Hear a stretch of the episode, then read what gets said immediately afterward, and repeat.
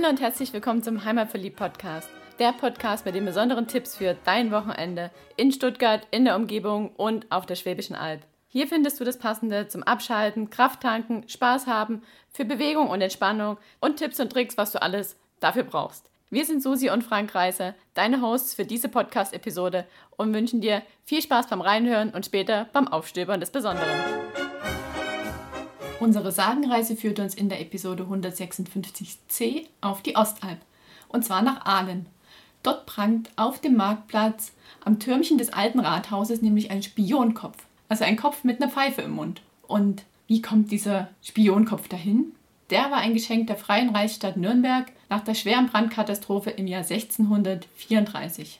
Und bei dieser Sage ist es so, dass man gar nicht so recht weiß oder unterscheiden kann, ist das jetzt wirklich eine Sage oder hat diese Geschichte einen wahren historischen Hintergrund.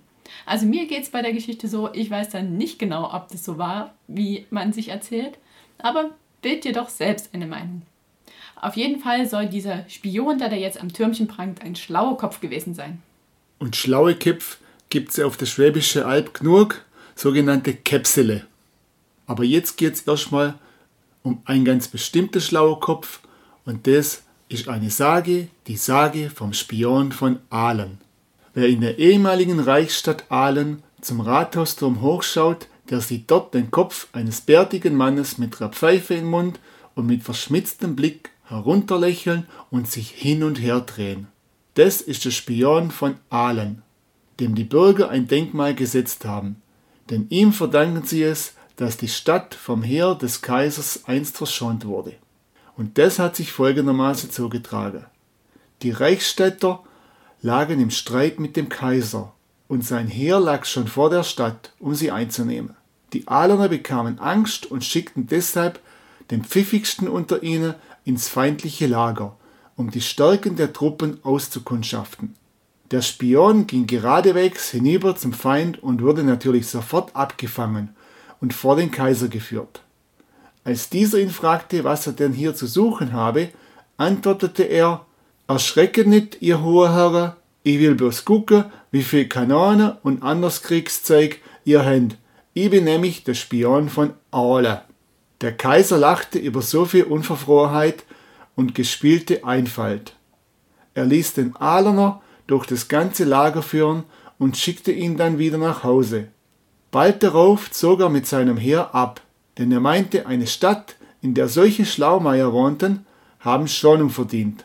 Darüber war in Aalen große Freude und der mutige Mitbürger, fortan Ahlener Spion genannt, wurde hoch geachtet.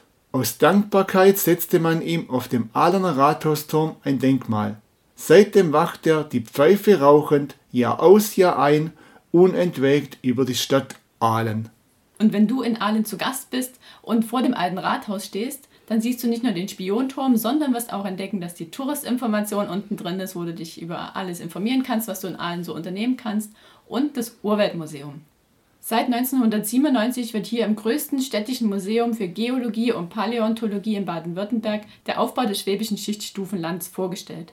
Man kann dort zahlreiche Ausstellungsstücke angucken, wie zum Beispiel Fischsaurier, Ammoniten, Seeigel, Seesterne, Tintenfische und Korallen, die alle Zeugnisse des ehemaligen Urmeeres sind.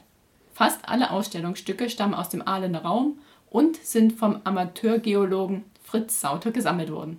Und was man in Aalen noch so erleben kann, erfährst du zum einen in der Touristinformation und in unserem Buch Wochenend und Wohnmobil Kleine Auszeiten Schwäbische Alb.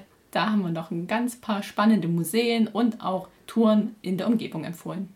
Und morgen geht's weiter mit der sagenhaften Schwäbischen Alb. Und jetzt wünschen wir dir viel Spaß beim Aufstöbern des Besonderen.